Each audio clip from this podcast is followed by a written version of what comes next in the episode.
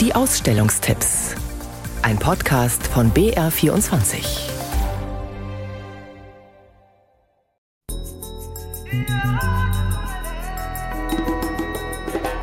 Sie hat die Länder Afrikas in all ihren Farben gemalt. Expressiv, knallbunt, in leuchtendem Orange, erdigem Grün und kosmischem Blau.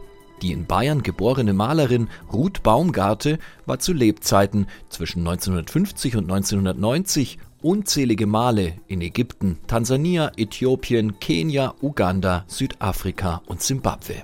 Sie gab den Menschen dort ein Gesicht und blieb selbst unsichtbar. Also es ist äh, das Schicksal von vielen, vielen äh, Frauen im 20. Jahrhundert, von äh, Künstlerinnen, dass ihr Werk einfach nicht zu Lebzeiten oder manchmal erst im hohen Alter entdeckt wird, sondern oft erst posthum. Und das ist bei ihr auch der Fall. Also die wichtigsten Ausstellungen hatte sie in den letzten Jahren. Sagt Kuratorin Angela Stief über die lang unbekannt gebliebene Künstlerin Baumgarte.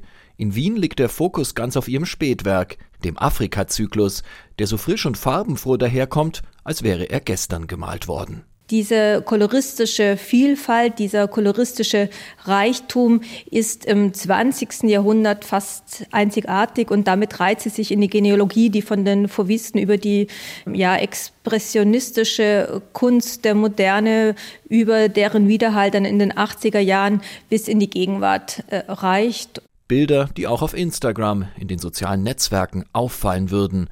Bilder, die einen Kontinent, seine Landschaft und seine Menschen feiern. Bilder, aus denen Lebensfreude und Einsicht spricht. An ihrer Seite hängt Gegenwartskunst von Atipatra Ruga, genauso knallig und bunt. Er ist der aktuelle Preisträger der Kunststiftung Ruth Baumgarte, die afrikanische Künstler fördert. Ruth Baumgarte, Africa Visions of Light and Color in der Albertina in Wien noch bis zum 5. März. Einblicke in eine andere ferne Lebenswelt gibt auch das Carabing Film Collective, eine australische Künstlergruppe indigener Menschen. Seit 2007 drehen sie gemeinsam Filme, in denen sie selbst mitspielen, mit Hand- oder Handykamera, ohne Drehbuch, halb Dokumentation, halb Fiktion über die Herausforderungen, mit denen sie täglich konfrontiert sind, etwa Rassismus, Landraub, Armut oder der Klimawandel. Kurator Damien Lentini. Äh, das Community befindet sich sehr weit weg von den Hauptstädten Australiens. Äh, also das bedeutet Sydney und Melbourne, die zwei groß, große Hauptstädte und auch Canberra, Hauptstadt des Landes. Und das bedeutet für die Regierung, ähm, es ist natürlich alles, was außerhalb auf dem Land passiert und so, ist also alle Politiker völlig egal. Man, man weiß gar nicht davon und man will eigentlich nicht wissen davon. Seht her, scheint das Filmkollektiv zu sagen. Schaut uns an, hört uns zu, versteht uns. Die Filme sind kritisch, aber auch humorvoll. Sie haben ihren ganz eigenen Stil und Sound.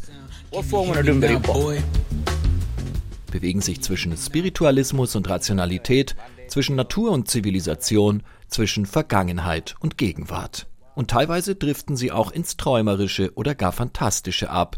Dann tauchen plötzlich Zombies oder Meerjungfrauen auf. Carabing Film Collective Wonderland in der LSK Galerie im Haus der Kunst in München noch bis zum 30. Juli.